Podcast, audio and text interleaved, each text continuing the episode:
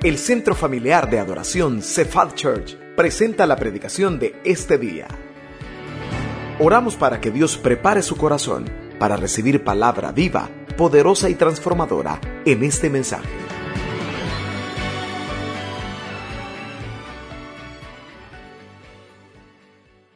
Gracias Dios, gracias porque hasta este momento tu presencia ha sido real en medio nuestro has ministrado nuestros corazones, has fortalecido nuestras vidas.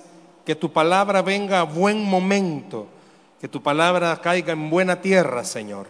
No permitas que nada nos distraiga, que ni un ruido, Dios, nos distraiga de escuchar tu voz, que escuchemos la palabra con el corazón, que dejemos que tu Espíritu Santo nos ministre, que mis hermanos estén orando y pidiéndote que les hables a sus vidas.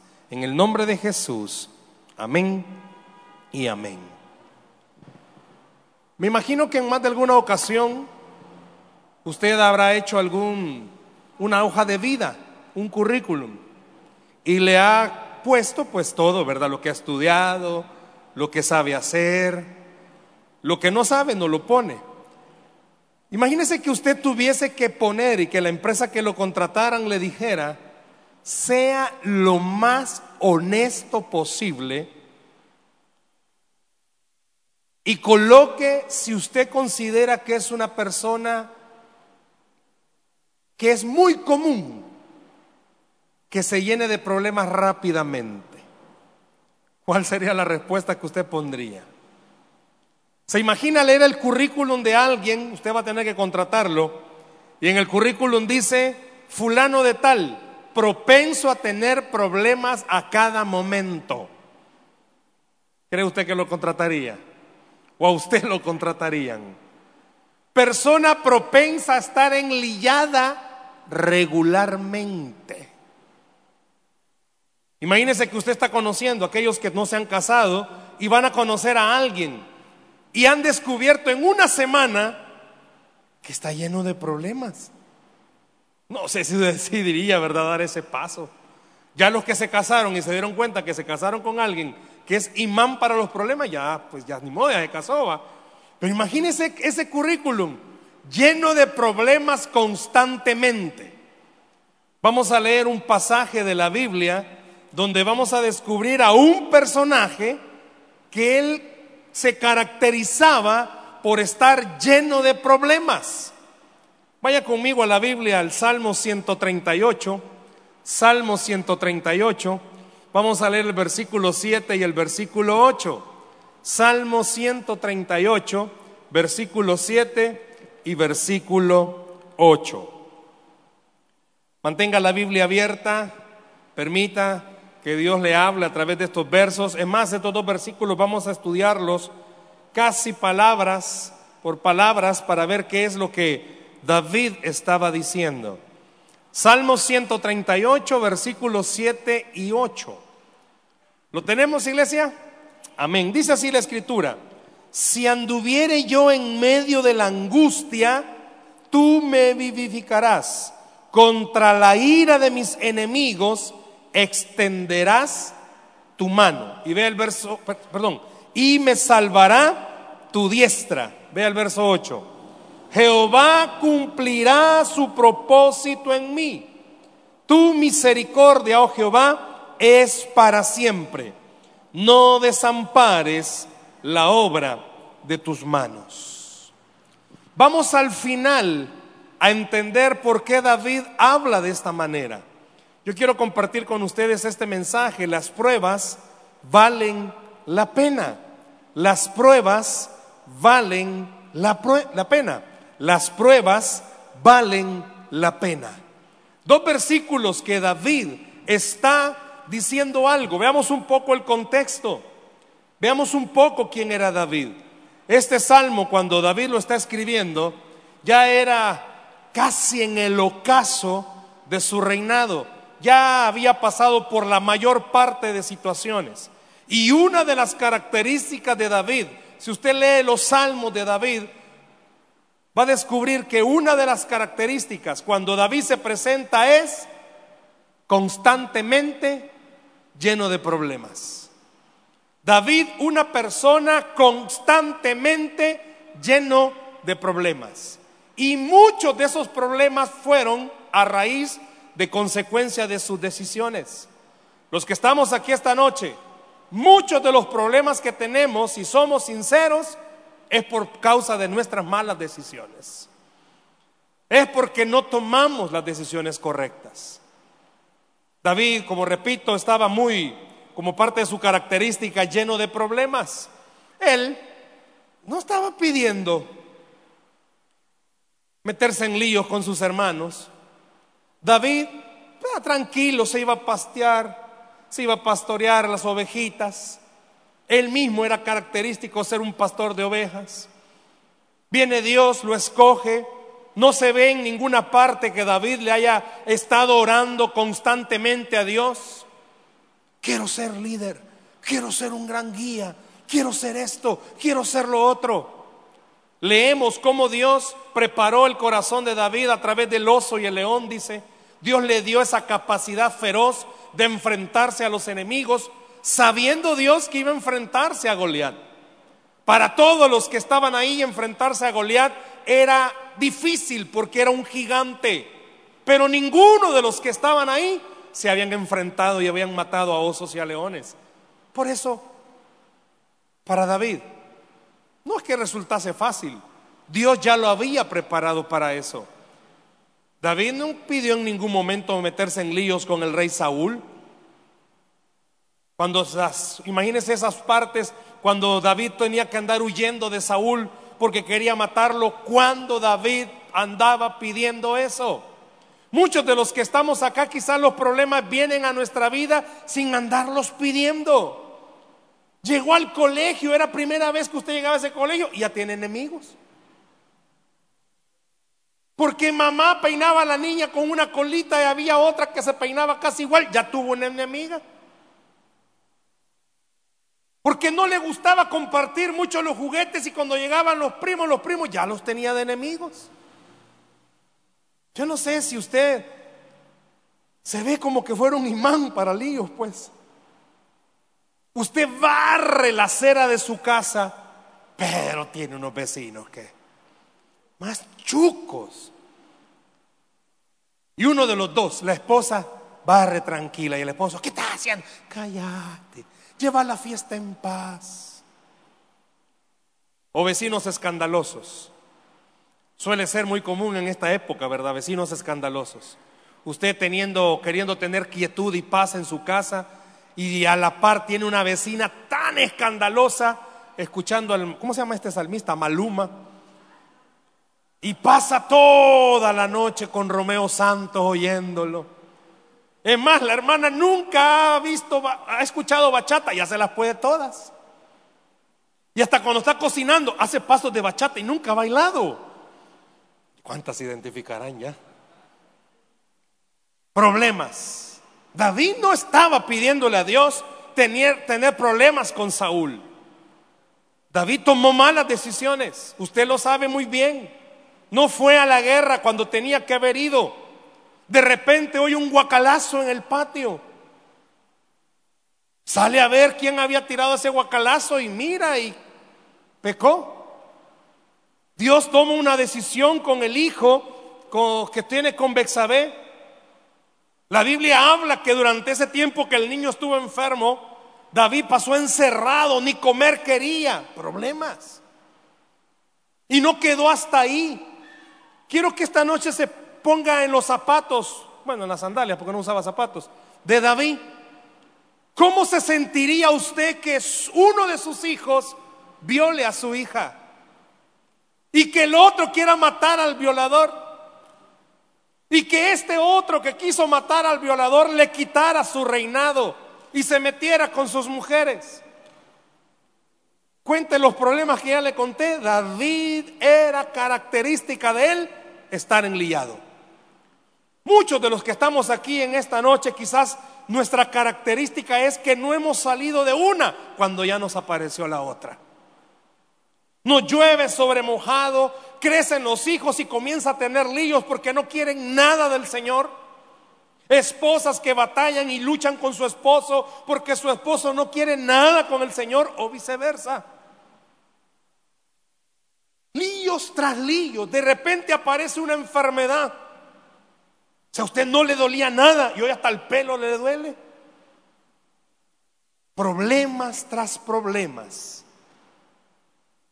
Al, al final, casi al ocaso de su reinado, el Espíritu Santo inspira a David para escribir el Salmo 138. Pero fíjese qué interesante. Usted y yo solo hemos leído el versículo 7 y 8, que habla acerca de lo que él llegó a entender después de tanto año de pasar por problemas. Yo no le estoy diciendo ni el Señor lo escribió para que usted y yo digamos, ah, ah, pues algún día vamos también nosotros a decir, que valían la pena las pruebas. La palabra ha sido escrita para que usted y yo, antes de que lleguen esos momentos, podamos disfrutar lo que Dios nos está permitiendo vivir.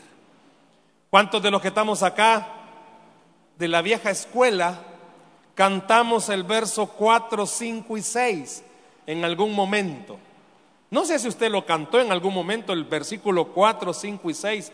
Te alabarán, oh Jehová, todos los reyes todos los reyes. ¿No la cantaron ustedes alguna vez? Dios guarde, ¿ustedes cuáles cantaban, hermanos de Enrique y Ana? ¿No cantaron esa? Ayúdenme, Marcos, ¿cómo es esa? Te alabarán, oh Jehová, ¿cómo es ese canto? Te alabarán, oh Jehová, todos los reyes. ¿Cómo dice? No, como que están llorando los oigo, hermano. No, si va a cantarla, cántela bien. Te alabarán, oh Jehová, todos los reyes. ¿Cómo dice? Porque, ay hermano, ya voy a ver de cuáles alabanzas oyeran antes ustedes. En algún momento quizás cantó esta, esta alabanza. Póngase a pensar algo. Es más, el título del salmo dice, acción de gracias por el favor de Jehová. Es fácil Honestamente es fácil alabar al Señor cuando todo está bien. Cuando hay dinero, cuando hay salud, cuando estamos bien en casa, si hasta más gozo tenemos para poder exaltar el nombre del Señor. Pero ¿qué pasa cuando estamos llenos de problemas y dificultades? Por eso Dios inspiró al salmista a escribir el Salmo 138. ¿Por qué? porque a través de todas las pruebas que David pasó, pudo experimentar algo de verdad, que Dios es bueno y para siempre su misericordia.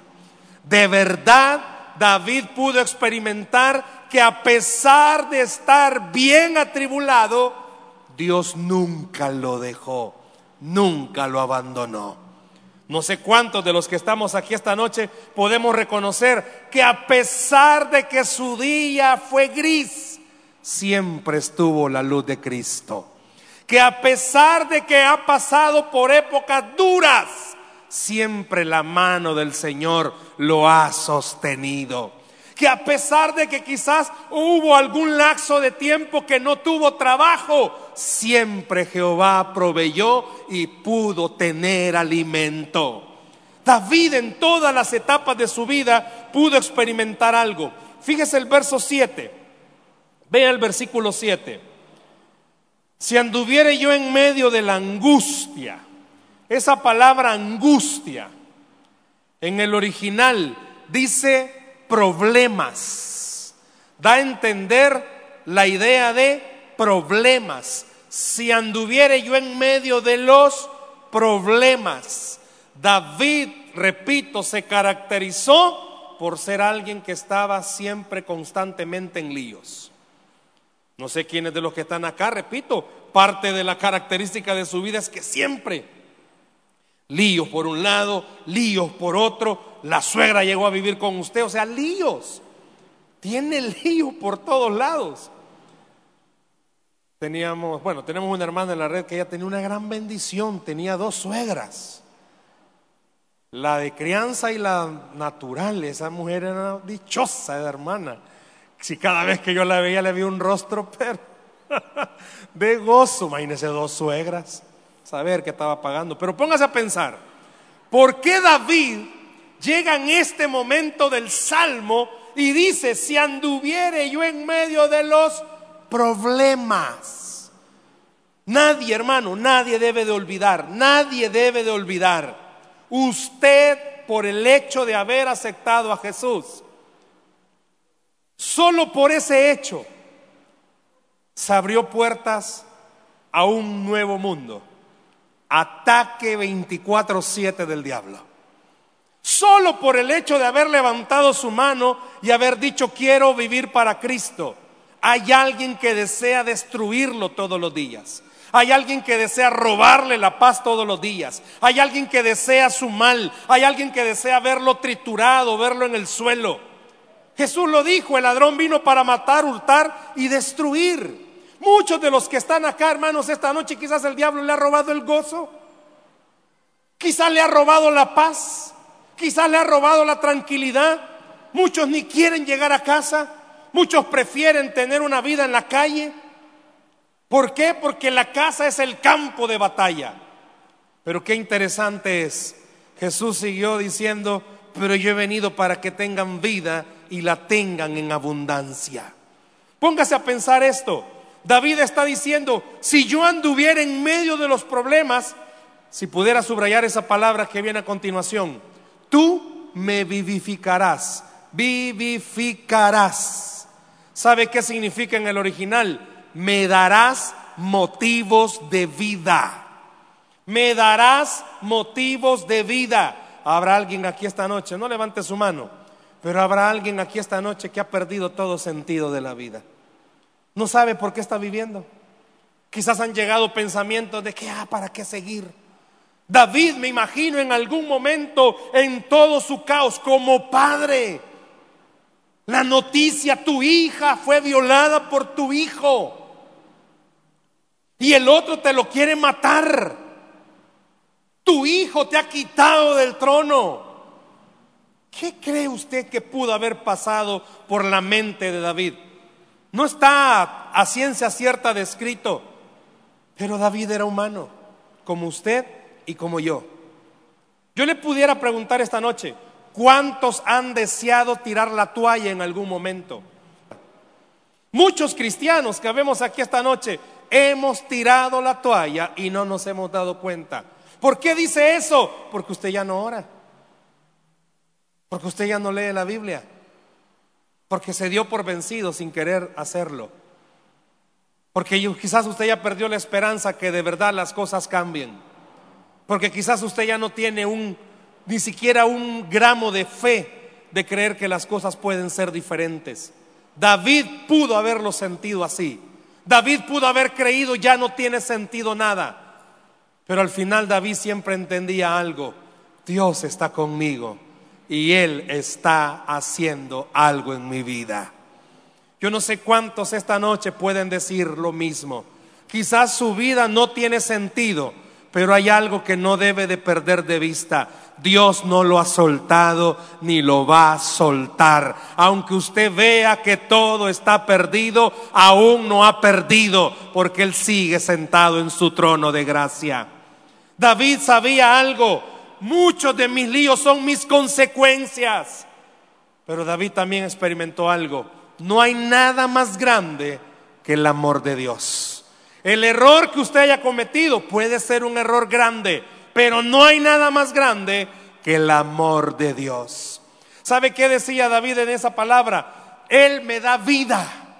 Ya perdió sentido mi vida, pero Él me dio vida. Cuando yo estaba sumergido quizás en tristeza, él siempre se acercó a darme una palabra y a decirme, vamos, sigue adelante. ¿Cuántos de los que estamos acá? Usted ni, ni cuenta se dio, pero Dios usó una alabanza o, o escuchó algo que le levantó su fe y le hizo recordar algo. Dios tiene el control de todas las cosas.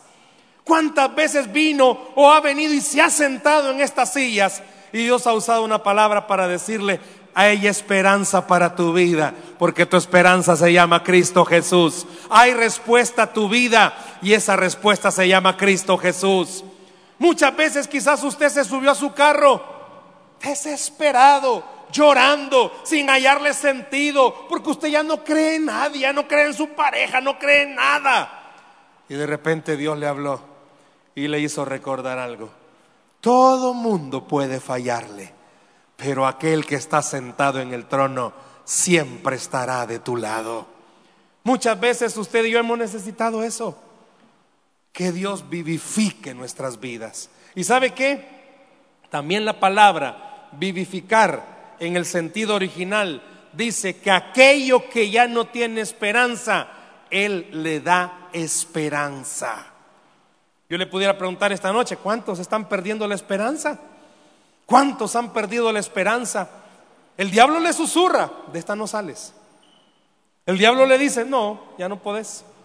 El diablo quizás le ha dicho, no, ves por gusto, hagas lo que hagas, ya no vas a salir adelante. Deje que Dios le vivifique, deje que Dios le recuerde algo. Él nunca ha perdido una batalla y no va a perder la suya. Dios nunca ha perdido la guerra y no va a perder la suya. A pesar de que usted sienta que está solo, esta noche Dios le recuerda, yo estoy contigo y no estás solo. Yo estoy de tu lado y no estás solo. Yo estoy contigo y no estás solo. No estás solo, no estás sola. Muchos de los que estamos acá necesitamos eso. David al final de su vida entendió los problemas, de verdad que los problemas valen la pena. ¿Por qué? Porque a través de ellos Dios me ha dado vida, me ha dado esperanza, me ha ayudado a seguir. ¿Qué está pasando usted en estos días? ¿Qué está sucediendo justo en esta noche? Como humanos tenemos esta tendencia a dar tiempos. Si en un mes no cambias, hasta aquí nomás llegamos. Como humanos damos tiempos y usamos esa frase, démonos un tiempo. David entendió que Dios no se maneja por tiempos. Dios no se maneja por tiempos. Dios se maneja por fe. Si usted cree esta noche que Dios tiene el control de su vida, comprenda algo, Dios quiere darle vida. Si usted ha perdido la esperanza esta noche, Dios quiere darle esperanza. Si usted ha perdido motivos para seguir, Dios le está queriendo dar motivos para seguir. Y alguien pudiera decirme, hermano, ¿qué motivos puedo tener? Que todavía Él sigue en control de todas las cosas. Y ese es un gran motivo para poder seguir adelante. ¿Por qué? Fíjese qué interesante el versículo. Después que dice que tú me vivificarás, expresa lo siguiente. Contra la ira de mis enemigos extenderás tu mano y me salvará tu diestra. ¿Sabe que en el original está escrito de esta forma por el uso de palabras para indicar lo siguiente? Cualquiera de nosotros, después que Dios ha hecho un milagro en nuestra vida, testificamos y decimos, hermanos, quiero contarles, Dios me proveyó, Dios me sanó, Dios hizo esto. Eso es parte de nuestra naturaleza. Pero sabe que este versículo está diciendo lo siguiente. Primero, vivifíquese en Él. Primero, llénese de Él para que Él pueda hacer las cosas que va a hacer en su vida. ¿En qué sentido? Hasta que usted se deja llenar por el Señor, logra comprender, no es en mi tiempo, es en el tiempo de Él y es en el tiempo perfecto. Antes de que el milagro suceda, llénese de Dios, vivifíquese en Él. ¿Por qué? Porque cuando esté en medio de los líos, usted va a comprender algo. Fuerte está cayendo la tormenta pero hay alguien que es mi protector y es el Señor. El mundo va a ver, a ver y darse cuenta que usted sigue en el problema, sigue sin trabajo, sigue con la enfermedad, pero eso no le ha robado su fe. Y la gente va a verle a usted que Dios sigue teniendo el control. El salmo está escrito de esa manera. Ese verso está escrito de esa manera porque está enseñando algo. Cuando nos llenamos del Señor entendemos esto. Aunque la respuesta no esté, mi respuesta es Él. Aunque la solución no esté, mi solución es Él. Aunque usted esté viendo al enemigo, mi protección es Él. Aunque esté viendo que me hace falta lo que no tengo, Él es todo lo que yo necesito. Eso está diciendo esa parte del Salmo. Por eso David cuando lo escribió dijo, yo entendí que en los momentos más difíciles de mi vida yo no tenía lo que esperaba, pero siempre lo tuve a Él. Yo no sé cuántos esta noche pueden reconocer, usted quizás ahorita le hace falta algo, pero usted tiene lo suficiente porque lo tiene al Señor. Quizás ahorita a su vida le hace falta algo, pero en realidad usted tiene todo lo que necesita porque tiene al Señor de su lado. Quizás la provisión no ha llegado, pero ¿sabe qué? Tiene al dueño del oro y la plata con usted. Quizás la sanidad no ha aparecido, pero tiene al que llevó la enfermedad en la cruz del Calvario. Quizás sus hijos todavía no se quieren acercar al Señor, pero ¿sabe qué? Usted tiene al Dios de las familias. Usted lo tiene todo. Por eso esta noche haga lo que David hacía. Entendió que Él vivifica en medio de los problemas, en medio de la necesidad. Él siempre va a hacer algo a favor nuestro. Yo no sé qué es lo que está esperando. Yo no sé qué está esperando. Pero esta noche Dios le está diciendo, yo soy todo lo que tú necesitas. El Señor es todo lo que usted y yo necesitamos. Vea el versículo 8. Hay una palabra que quiero pedirle que subraye. Jehová cumplirá su propósito en mí. Toda esa frase. Jehová cumplirá su propósito en mí.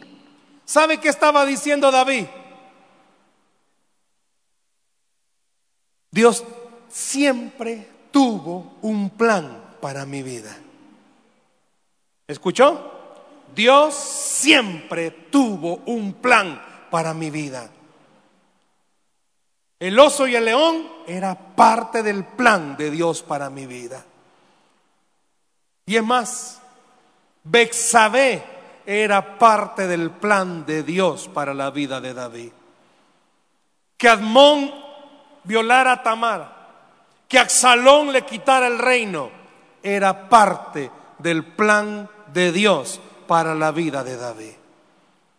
Yo no sé cuántos de ustedes les gusta decorar la casa o tienen complejo de voz constructor.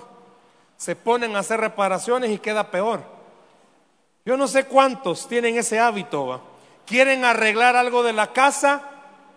Si tiene pisto, mejor lo manda a hacer otra vez, porque la regó. Pero si no, ahí anda viendo cómo hace pero al final un surremiendo lo hace. Dios no es así. Pongámonos a pensar esta noche cuántos remiendos nos hubiéramos hecho nosotros mismos. Hermanos, si nosotros nos hemos paseado en nuestra vida. Si diga, bueno, yo hago la broma con algunos, cuando los veo les digo, ¡Ah! la vida sí que ha pasado encima tuyo. Pero hermanos, ¿qué pasaría si usted y yo tuviésemos nuestras vidas para arreglarlas? Ay, no ya nos hubiéramos paseado más en nosotros mismos. ¿Quiere escuchar esto? Usted y yo tenemos plan A, plan B, plan C. Alguien quizás va en el plan W, Y, X, W al cuadrado Z, porque todos le han fallado, todos le han salido mal. Dios solo tiene un plan y no es ni plan A ni plan B, tiene su plan. Dios para usted tiene un plan y ese plan estaba desde antes que usted naciese. Y todas las regadas que usted ha hecho, ¿sabe? No han cambiado ese plan. Y todas las metidas de pata no han cambiado ese plan. A los que le servimos a Dios, ¿cuántas veces hemos metido las patas? ¿Y por qué estamos aquí al frente? Ah, porque me funcionó el plan A, no. Porque en el plan de Dios siempre se cumplen todas las cosas. ¿Qué quiero decirle en esta noche? Dios tiene un plan para usted. Y eso que usted está pasando ahorita es parte del plan de Dios. ¿Y sabe cuál es el plan de Dios? Bendecir su vida.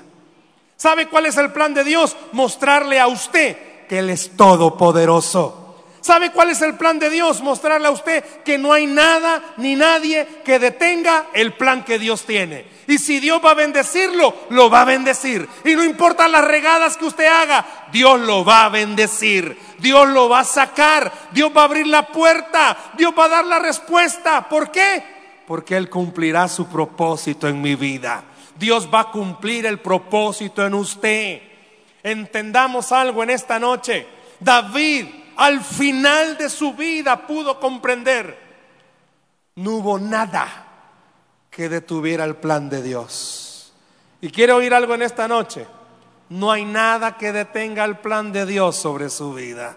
No hay nada. Aunque usted se vaya a la China, Dios sigue cumpliendo el plan de Dios sobre su vida. David con estas palabras enseña cuando usa la palabra propósito, está hablando de todos aquellos planes que Él tiene trazados para usted y para mí. Seamos sinceros. ¿Conoce usted personas que comenzaron una carrera en la universidad y se pasaron a otra y se han pasado a otra y se han pasado a otra? Yo conozco a alguien que ya lleva quizás como 10 años intentando en el mismo año, perdón, 10 años en primer ciclo de diferentes carreras. Anda probando por todas las facultades a ver cuáles sale. Es que no sé para qué soy apto. Y los que lo conocemos bromeamos con él, le decimos, quizás vos sos bueno, pero para andar en las universidades. Ya probó varias universidades. Y en todas le preguntan lo mismo. ¿Y por qué dejó aquella? No, es que yo no sé si traigo para eso. No crea que Dios cuando usted hace algo dice, ¿qué hago ahora? Es parte del plan de Dios para su vida. ¿Por qué las pruebas valen la pena? Porque a través de las pruebas usted entiende esto. Dios cumple sus propósitos en mi vida. No hubo nada que lo detuviera. ¿A cuántos de ustedes les ha sorprendido? Se acabó, se acabó la batería del carro. Ya no arrancó. Ni aunque le pasen corriente, ya no arranca. Y algunos de los que estamos acá estamos como batería de carro, ya no arrancamos. Nos pasan batería y no arrancamos. A usted lo toma por sorpresa. Llega al trabajo y quizás le quitan y lo toma por sorpresa. Pero a Dios no. Eso era parte del propósito de Dios para bendecirlo.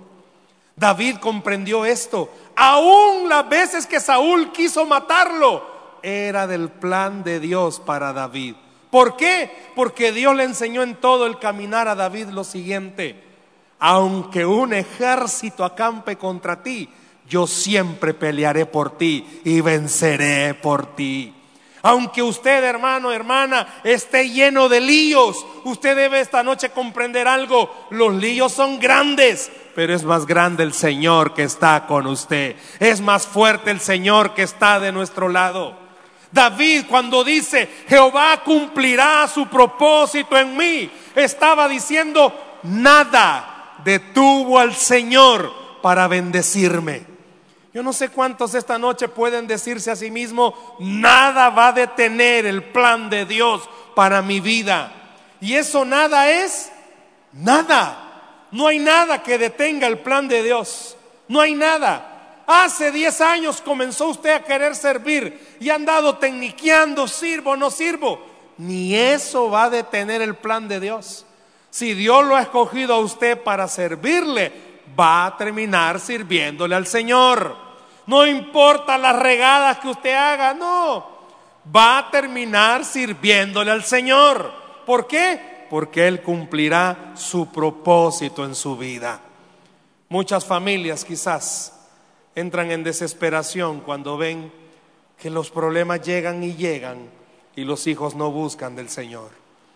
Esta noche para cualquiera que está acá y necesite escucharlo, Dios va a cumplir los propósitos en su familia. No importa dónde estén sus hijos, Dios va a cumplir los propósitos en su familia. Y no importa las regadas que hayamos cometido como padres, Dios va a cumplir sus propósitos en nuestras familias. Y no importa las regadas que usted haya cometido en su trabajo, Dios cumplirá sus propósitos en nuestra vida. Que esta noche usted y yo salgamos de este lugar creyendo, las pruebas valen la pena, porque nos enseñan a creer que Dios siempre tiene el control de todas las cosas. Sigue diciendo David ahí, tu misericordia, oh Jehová, ¿es para cuándo? ¿Y qué significa para siempre? Todos los días, hermano. Todos los días. Hoy Dios tuvo misericordia de usted y de mí. Amén. Mañana va a tener misericordia. Mañana le va a ayudar. Mañana va a ser un día distinto. Esta semana no tiene por qué ser mala. Esta semana no tiene por qué ser una semana donde usted ni quiera ir mañana a trabajar. Dios cumplirá sus propósitos en su vida. Aquellos que están acá y que tienen líos en familia, ya deje de ver a su pareja, ya deje de ver a sus hijos, deje de ver la economía, deje de ver que no cambian. Comience a vivificarse de Dios. ¿Y cómo? Comience a leer la Biblia, hermanos. Le ore todos los días. ¿Sabe? No orar y no leer la Biblia es sinónimo de tirar la toalla. No creer que lo pueda hacer. Cuando alguien está enfermo, ¿qué hace? Toma medicina. ¿Por qué no toma la medicina de la palabra y deja que Dios le enseñe? David termina diciendo, no desampares la obra de tus manos. Así dice, ¿verdad? No desampares la obra de tus manos. ¿Sabe por qué está escrito así? David no solo era rey de Israel. A David no solo lo veían su pueblo. A David lo veían los demás reyes y los demás pueblos. ¿Y sabe qué estaba diciendo David? Todos ven. Todos ven que yo, yo le sirvo a Dios. Qué bueno que usted pudiera recordar esto. Toda la gente sabe que usted es cristiano. Sabe que viene a la iglesia. Deje que toda la gente pueda ver a través suyo algo. No hay Dios como nuestro Dios. ¿Escuchó? No hay Dios como nuestro Dios que su familia inconversa pueda ver a través de su vida un ejemplo. Es cierto, todos tenemos problemas, pero no todos tenemos esperanza. La esperanza se llama Cristo Jesús. Que las demás personas puedan ver que usted quizás está llena de líos, pero que a pesar de eso, usted tiene un motivo por el cual seguir viviendo. Dios vivifica mi vida todos los días. Dios me da la fuerza que yo no tengo. Dios me da la esperanza que yo no tengo. ¿Por qué? Porque Él cumplirá su propósito en nuestra vida. Yo no sé cuántos esta noche necesitan reconocer esto. Las pruebas, en vez de quitarle ánimo, deberían motivarle a recordar algo. Son oportunidades para ver la mano de Dios. Sus líos son oportunidades para que usted compruebe algo. Dios es bueno y para siempre su misericordia.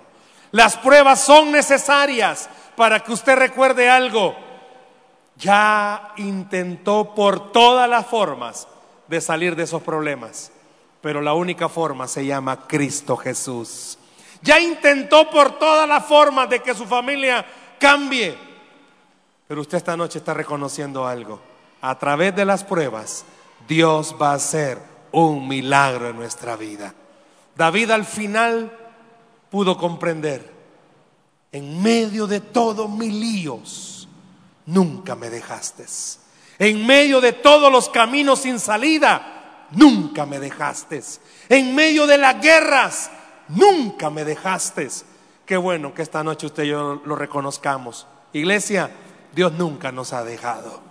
Pudo haberte dejado quien más confianza tenías, pero Dios nunca va a dejarle. Dios nunca va a abandonarlo. ¿Por qué? Porque Jehová cumplirá su propósito en mí. Dice la Biblia que al que cree, todo le es posible. Dele un aplauso a Jesús, por favor, en esta noche. Esperamos que este mensaje haya sido de bendición para su vida. La Biblia dice que Dios es santo y el ser humano es pecador pero en su gran amor, el Padre envió a Jesucristo a morir en la cruz para pagar por nuestros pecados. Luego lo resucitó para darnos vida eterna. Si usted cree en Cristo como Salvador y Señor, hable con Él diciendo, me arrepiento, perdona mis pecados, te ruego que me salves. Ponga su fe en Él y crea que solo Cristo le puede salvar. Bienvenido a la familia de Dios. Le invitamos a congregarse en Cephal Church los domingos a las 7 a.m., 9 a.m., 11 a.m. y 5 p.m.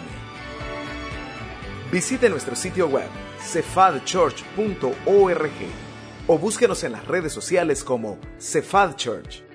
Dios le bendiga.